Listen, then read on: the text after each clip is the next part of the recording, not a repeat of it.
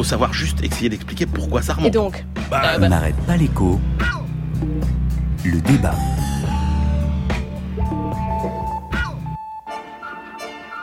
Quand on a des mouvements avec des baisses de l'ordre de 20%, on peut parler d'un mini crack boursier. Donc euh, oui, on est sur une dynamique qui est vraiment très mauvaise. Après, euh, il ne faut pas non plus céder à la panique tous nos pays sont extrêmement sensibles au fait que d'un seul coup d'un seul, il puisse y avoir un ajustement massif à l'intérieur du monde financier qui se traduirait par des risques de faillite en cascade. D'autant que la finance chinoise s'est construite principalement sur shadow banking, beaucoup de structures non régulées qui détiennent des milliers de milliards de dollars. Donc cela signifie évidemment des risques d'effets dominos extrêmement forts. Jusqu'ici, il suffisait que les banquiers centraux euh, parlent pour que les marchés se reprennent. Et là, euh, ça rassure qu'à très très court terme, et puis ça continue de plonger par la suite. Et depuis le début de l'année, oui, euh, on observe la mise en place de quelque chose qui ressemble à une sorte de craquelant de bear market, euh, moins 15% depuis le début de l'année. Sur quelques semaines, ça commence à ressembler à un crack. La situation de 2016 n'est pas celle de 2008. Les banques sont beaucoup plus solides qu'en 2008. Notre responsabilité à nous, banquiers centraux, responsables de la politique monétaire, c'est de protéger la reprise dans la zone euro, qui est là. Et le moteur de cette reprise, il est avant tout intérieur. C'est la consommation des ménages, et donc il est beaucoup moins sensible à ces incertitudes extérieures. Tant qu'il n'y a pas de mouvement à la hausse importante sur les taux d'intérêt, nous ne sommes pas dans une nouvelle crise financière. Quel crash Quoi, quel crash il paraît qu'à New York, les mecs, ils jettent par la fenêtre. Mais alors, que s'en a à foutre, toi, t'habites au rez-de-chaussée Nous avons entendu Elie Bobo de Saxo. Oui, ça va bien de fermer les malins, mais qu'est-ce qui nous attend? Elie Bobo de Saxo Bank, Philippe de Sertine, directeur de l'Institut des hautes finances, l'économiste Christophe Boucher, le gouverneur de la Banque de France, François Villeroy de Gallo, et l'ancien banquier Jean Perlevade. Alors à Paris, le CAC 40 hier soir était encore sous les 4000 points. On a encore eu euh, partout sur la planète une semaine de montagne russe pour les bourses. Emmanuel Le Chypre, est-ce que cette volatilité est un signe de crise financière. Est-ce que l'économie va si mal? Oui, une des raisons pour lesquelles euh, les marchés sont si fébriles, c'est qu'ils nous disent euh, il y a tout un tas de mauvaises nouvelles qui arrivent des États-Unis, de Chine, sur le marché du pétrole. Et quand on regarde objectivement la situation économique, franchement, elle n'est pas si mauvaise que ça. On nous dit euh, ah, il risque de récession aux États-Unis. Bah oui, il y en a tous les 6-7 ans. Le problème, c'est que la récession, elle doit bien venir de quelque part, de déséquilibre. Or, il n'y a pas de déséquilibre majeur aux États-Unis. Les ménages sont moins endettés, il n'y a pas d'inflation, l'économie crée des emplois, le secteur de l'immobilier va plutôt bien. Donc, évidemment, c'est une économie qui a recommencé à démarrer il y a 5-6 ans, donc c'est un cycle qui est mature, mais la récession cette année, c'est très peu probable. La Chine, ça va pas si mal que ça non plus. Juste un chiffre, la consommation des ménages augmente de 10% par an, donc il y a la vieille industrie qui meurt. Voilà, il y a des sujets sur le yuan, etc. globalement, la Chine ne va pas si mal. Et même l'Europe ne va pas si mal.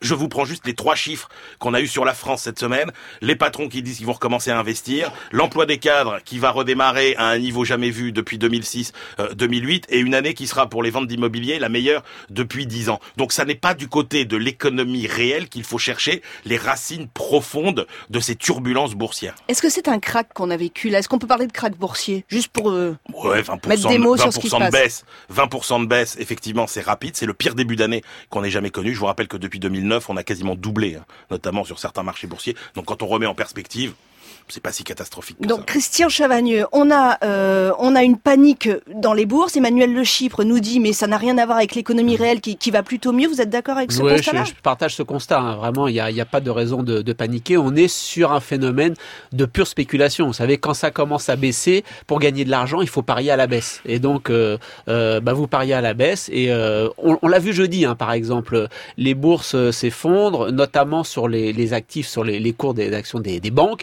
Et puis tout d'un coup, jeudi, tout remonte ça, et puis vendredi, tout rebaisse. Ça, c'est le signe typique du fait qu'il y a des gens qui ont parié. Une fois que le cours est très bas, ils rachètent, donc ça fait remonter pendant un jour. Ils ont empoché la différence. Hein. Ils ont acheté bas et euh, euh, ils rachètent. Enfin, ils ont plutôt vendu haut, ils ont racheté bas. Ils empochent la différence et du coup, ils ont gagné beaucoup d'argent. C'est un pur mouvement de spéculation qui n'a rien à voir avec l'évolution fondamentale des économies. Et ce qu'on a remarqué cette semaine, euh, Emmanuel le disait, ce sont les banques qui ont été particulièrement. Ça, c'est vraiment l'actu de la semaine. Les banques visées.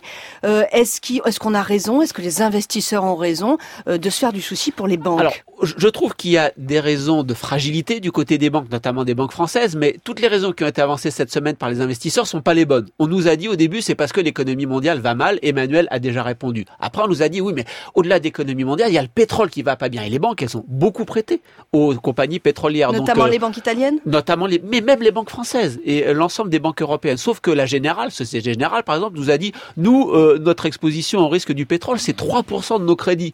Donc en, en plus, euh, bah, tout le monde va pas faire faillite dans le secteur du pétrole. Les banques elles ont déjà prévu qu'il y avait des difficultés, elles ont mis un peu d'argent de côté au cas où. Bref, il n'y a pas de quoi s'exciter. Et donc la dernière raison, et là Alexandra, je suis sûr que vous avez remarqué ça cette semaine, c'est qu'à chaque fois qu'il y a un problème sur les marchés, c'est la faute du public, c'est la faute de l'État. Si on a eu la crise des subprimes, c'était la faute de l'État américain. Cette semaine, si on a un problème, c'est la faute des banques centrales, bien évidemment. Pourquoi? Parce que les banques centrales, elles jettent de l'argent par les fenêtres et du coup, ça fait beaucoup de capitaux. Donc, il y a des gros à-coups quand on achète. Quand on achète avec beaucoup de capitaux, ça fait vite monter. On vend, comme il y a beaucoup de capitaux, ça fait vite descendre. Donc, tout ça, c'est la faute des banques centrales. Comme si les yo-yo des bourses euh, n'avaient pas eu lieu avant le quantitative easing des banques centrales. Donc, ça, c'est vraiment n'importe quoi. Emmanuel. Alors sur les banques, euh, je crois que ce qu'il faut bien comprendre et qui est radicalement différent par rapport à 2008, c'est que en 2008, les banques étaient les coupables de la crise. Aujourd'hui, les banques sont plutôt les victimes euh, de la crise. Qu'est-ce qui se passe? Elles sont quand même beaucoup plus solides. Il faut pas le nier. Donc c'est pas un problème sur euh, est-ce que les banques vont faire faillite aujourd'hui qui, qui déstabilise les marchés? C'est est-ce que les banques vont encore faire des profits? Et c'est complètement différent. C'est-à-dire que c'est pas la survie des banques qui est questionnée, c'est leur modèle économique. Parce que les taux d'intérêt nuls à court terme comme à long terme, concrètement, ça veut dire que les banques elles gagnent zéro. Alors Elles ne ça, gagnent- c'est complètement faux. elles Ça, gagnent- c'est la Alors, mauvaise attendez, explication. Ça s'appelle un débat, elles Christian. ne gagnent- Elles ne gagnent plus, elles ne gagnent quasiment euh, plus d'argent sur ce métier qui est d'emprunter à court terme pas cher pour euh, prêter à long terme euh, plus cher. C'est ce qui explique les frais de tenue Leur de compte modèle, en est- ce moment. leur modèle économique est questionné avec tous les nouveaux euh, intervenants. Donc encore une fois, c'est une inquiétude sur les profits, pas sur euh, leur solvabilité. Et puis, euh, il y a quand même des dysfonctionnements qui sont des dysfonctionnements de marché. Le phénomène que si- signale Christian, c'est-à-dire qu'en gros, aujourd'hui, il y a des masses importantes de capitaux, mais qui se déplacent toutes dans le même sens. Pourquoi? Parce que sur un marché financier, vous avez en principe tout un tas d'acteurs qui ont des horizons différents, des logiques différentes. Les fonds de pension, par exemple, ils investissent à long terme. Les fonds souverains aussi. Par contre, les hedge funds, les fonds spéculatifs, ils investissent à court terme. Les banques étaient là avant pour faire euh, ce qu'on appelle le trading pour compte propre, ce qui mettait de l'huile dans les rouages. Aujourd'hui, les banques n'ont plus le droit d'intervenir sur les marchés, les assureurs non plus, les fonds souverains avec l'effondrement des prix du pétrole, euh, puisque c'était des fonds qui venaient de pays souvent producteurs de pétrole, ils ne sont quasiment plus là. Donc vous avez tout un tas d'acteurs aujourd'hui sur les marchés qui ne sont quasiment plus là, qui font que paradoxalement, vous avez beau avoir beaucoup d'argent mis sur la table par les banques centrales, et ben au quotidien, ce qu'on appelle la liquidité des marchés, aujourd'hui, elle est affaiblie et elle est plus faible qu'avant, et ça, ça pose un vrai problème. Christian, Ah, je vous vois faire un signe de la tête. Pas du tout d'accord, pas Ouais. du tout d'accord avec. Alors, c'est vrai que les banques ont pas un problème de solvabilité. On n'est pas comme en 2008, c'est-à-dire le fait qu'elles ont pris des paris, leurs paris s'effondrent et donc ça va bouffer tout leur capital. Les banques vont faire faillite. On n'est pas du tout dans cette situation. Là, Parce qu'on les a forcés à mettre des matelas supplémentaires, à augmenter. Oui. Et Il faut dire qu'il y a eu du travail de fait. Il y a eu du travail de fait, même si le travail n'est pas fini. Mais pour revenir sur le- le- la question d'Emmanuel, c'est pas un problème de solvabilité, donc elles vont pas faire faillite, c'est un problème de rentabilité. Oui. Elles n'arrivent plus à dégager profit, quoi. assez de profit. Pourquoi? Parce que les taux d'intérêt sont bas. Je vais vous prendre un exemple où les taux d'intérêt sont hauts. Si les banques elles empruntent à 14% et qu'elles reprêtent à 10%, les taux d'intérêt sont hauts, mais elles perdent parce qu'elles empruntent à plus cher qu'elles qu'elles qu'elles ne prêtent. Donc c'est pas un problème de niveau des taux en haut, ils sont trop hauts, ils sont trop bas. Le problème c'est que les banques, elles empruntent à court terme et elles reprêtent quand nous on va chercher un prêt au logement, on nous prête à 10, 15, 20 ans. Donc les banques, elles empruntent à court terme et elles reprêtent à long terme. Et ce qui compte pour leur rentabilité, c'est la différence entre les deux, entre ne semble pas avoir dit autre chose, Christian. est-ce que hein, si tu, vous avez dit que le taux le taux était très était, Non, et les taux court étaient à zéro. Quand le- le cours est à zéro, le long est à zéro, elles ne gagnent pas d'argent. Alors voilà, le problème c'est que le long n'est pas à zéro parce que les, en- les, les banques, Ah. elles empruntent entre entre un jour et un an à moins, à moins quelque chose. Le taux est négatif. Évidemment pour les banques qui ont beaucoup de choses à placer, placer sur un taux négatif, ça rapporte moins. Mais les banques sont structurellement emprunteuses sur le marché. Et donc, lorsqu'elles empruntent à court terme, entre un jour et un an, elles empruntent à des taux négatifs. C'est tout bon, c'est tout bon pour les emprunteurs. Par contre, quand elles reprêtent, le taux au logement aujourd'hui en France en moyenne, 2,3%. Le taux des prêts à la conso, si vous passez par les banques, c'est 5%. Pour les entreprises, c'est entre 1,5 et 2%. Bon, ce que vous êtes en train de nous dire, c'est qu'elles elles font du profit. c'est-à-dire que le taux d'intérêt d'intermédiation, la marge d'intermédiation entre ce qu'elles empruntent, le, le, prix auquel elles empruntent et le prix auquel elles reprêtent, la marge est très importante. Donc la rentabilité. D'ailleurs, la Société Générale, elle nous dit quoi? Elle nous dit au final. Elle a donné ses résultats cette elle semaine. a donné les résultats cette Excellent. semaine. Elle nous, elle nous dit quoi? Quand vous prenez toutes mes activités de banque de détail, quand vous prenez toutes les activités de marché, la rentabilité c'est 7,9%. Non mais 7,9%. On est à 1,5% de croissance, 0 ou un demi d'inflation. C'est-à-dire que l'économie française traditionnellement, son train-train aujourd'hui, c'est 2%. La banque, elle dégage du 8%. C'est exceptionnel, Alors, là, en termes de rentabilité. Moi, je Il n'y a pas de problème de rentabilité. Je vous écoute. alors, oui, alors je vous écoute, mais quand même, je me dis, bon alors, on a euh, une panique en bourse, mais vous nous dites que l'économie réelle, ça va bien, les banques, ça va très bien, il n'y a pas de raison. Bah, ça va très bien. Non, ça va pas très bien. Il y a d'autres facteurs de fragilité. Mais c'est pas ce qu'a énoncé Emmanuel. Et que, que craignent aujourd'hui? Est-ce que on a quand même un risque que cette panique euh, euh, déraisonnable, irraisonnée, euh, nous touche, nous citoyens Emmanuel, risquons-nous quelque chose? Alors clairement par rapport aux pronostics qui sont faits, vous savez, euh, certains prêcheurs de l'apocalypse nous disent euh, il, va, il va y avoir une crise absolument terrible, et notamment quand les taux d'intérêt à long terme, qui sont aujourd'hui très très bas, vont remonter. Donc Ça, c'est une décision des banques centrales. hein? alors non, les taux à long terme, oui. Alors aujourd'hui, oui, puisque ce sont les banques centrales qui achètent aujourd'hui maintenant, y compris les produits qui sont associés à ces taux d'intérêt à long terme. Donc on peut se dire que effectivement ces taux longs ne remonteront que quand les banques centrales le voudront bien. C'est bien pour ça que comme c'est certainement pas pour un horizon de 1 voire 2 ans. On peut se dire que le gros tremblement de terre, l'énorme euh, secousse, l'énorme cataclysme, one. the big one, ça n'est pas pour euh, pour maintenant. Donc en revanche, on rentre dans une année sans doute très secouée, très agitée, mais pour les raisons qui sont inhérentes fondamentalement au fonctionnement euh, de ces marchés financiers, ce manque de liquidité qui existe aujourd'hui, et puis cette interrogation fondamentale, c'est qu'on est dans une économie mondiale.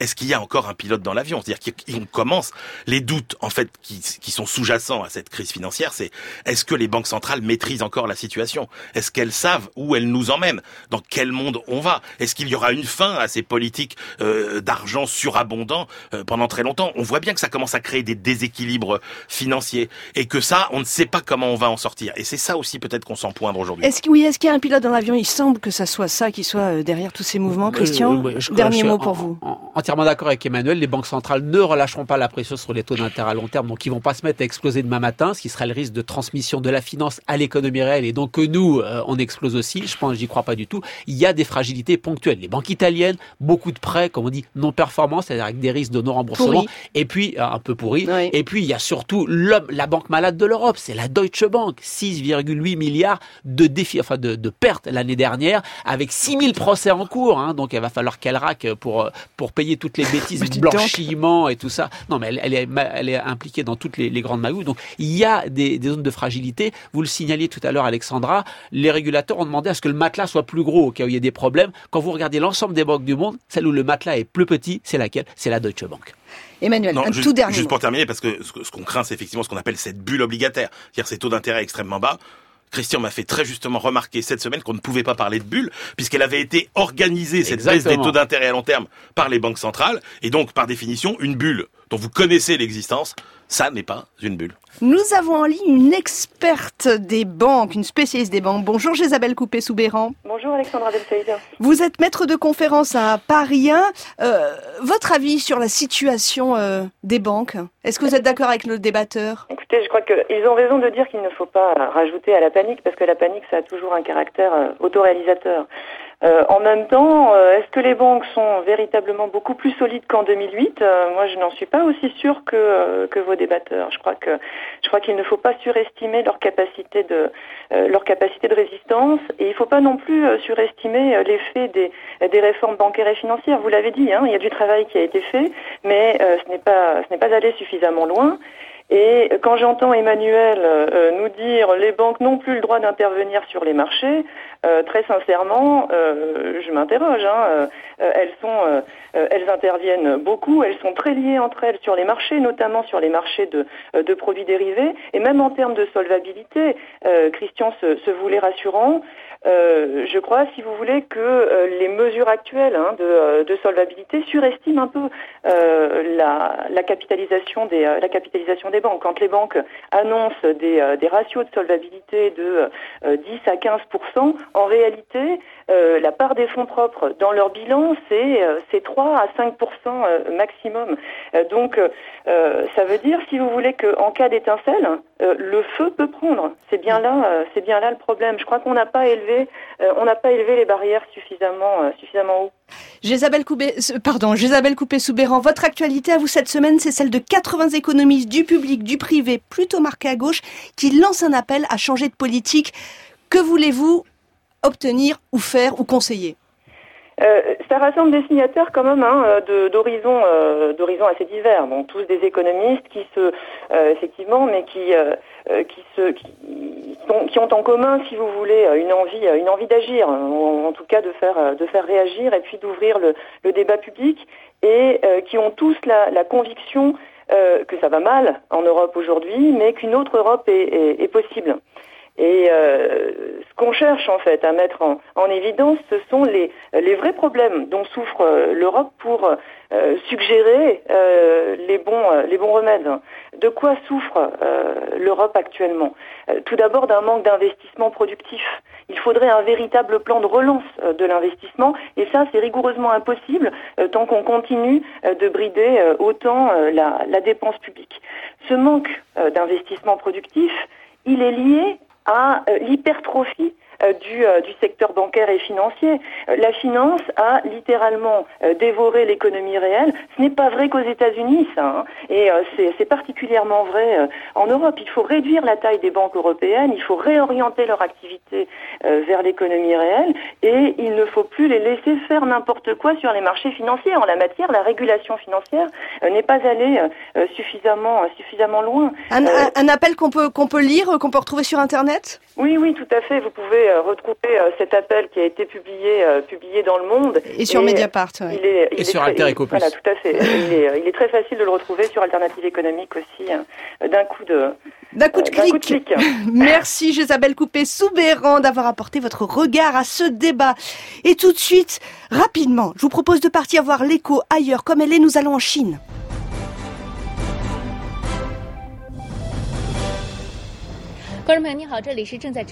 Bonjour Dominique André. Bonjour Alexandra. Dominique, vous êtes la correspondante de France Inter à Pékin. Hier, Bruxelles a annoncé de nouvelles enquêtes anti-dumping sur les importations d'acier chinois. Il faut dire que l'industrie européenne est d'autant plus inquiète que la Chine pourrait obtenir officiellement le statut d'économie de marché et ce statut pourrait déboucher sur une baisse des droits de douane. D'ailleurs, après-demain, lundi, une grande marche est organisée à Bruxelles. Dominique, comment voit-on cette levée de En Chine, on pense que les manifestations de Bruxelles ne changeront rien. Ce qui compte ici, c'est la position officielle de l'Europe, nous dit l'une des signatures du Guangming Zhebo, qui est le grand journal sur lequel s'était appuyé Deng Xiaoping pour la réforme d'ouverture économique de la Chine. L'obtention du statut d'économie de marché est régulièrement euh, défendue par les éditorialistes de la presse chinoise, surtout ceux de la presse chinoise anglophone qui est faite pour être lue par les étrangers. C'est aussi un dossier que la Chine euh, évoque avec constance dans tous les sommets internationaux. Les autorités chinoises estiment que ce statut est un dû pourquoi Parce que la Chine est membre de l'Organisation mondiale du commerce depuis 15 ans et que selon les règles de l'organisation, elle peut obtenir automatiquement le statut d'économie de marché. D'autres critères euh, entrent en jeu aussi dans l'anxiété euh, chinoise qui est vraiment palpable. La date butoir fin 2016 arrive à un moment sensible pour la Chine, qui est exclue de deux autres grandes négociations commerciales, le traité transatlantique entre euh, l'Europe et les États-Unis, et bien sûr le traité transpacifique entre les États-Unis et l'Asie. Et Dominique, que changerait ce statut exactement d'économie de marché pour la Chine? Qu'attend Pékin? Alors on sait que la Chine cherche à tout prix une reconnaissance internationale. Xi Jinping veut réussir le fameux euh, rêve chinois. La croissance euh, chinoise ralentit et les exportations sont donc cruciales pour l'économie chinoise car on sait bien que le marché intérieur n'est pas suffisant pour tirer la croissance. Des discussions euh, sont en cours en ce moment entre l'UE et la Chine. Peter Mandelson, le commissaire européen au commerce, est venu récemment à Pékin. Des conditions préalables doivent être remplies, a-t-il dit, et parmi ces conditions, il y a les règles d'exportation. Vous disiez tout à l'heure que la Commission avait annoncé hier avoir ouvert trois enquêtes anti-dumping sur l'acier chinois pour faire face aux produits bon marché qui envahissent l'Europe. Dominique André avec nous depuis Pékin. C'est la fin de ce débat. Merci Christian Chavagneux, Emmanuel Le Chypre. On vous retrouve la semaine prochaine.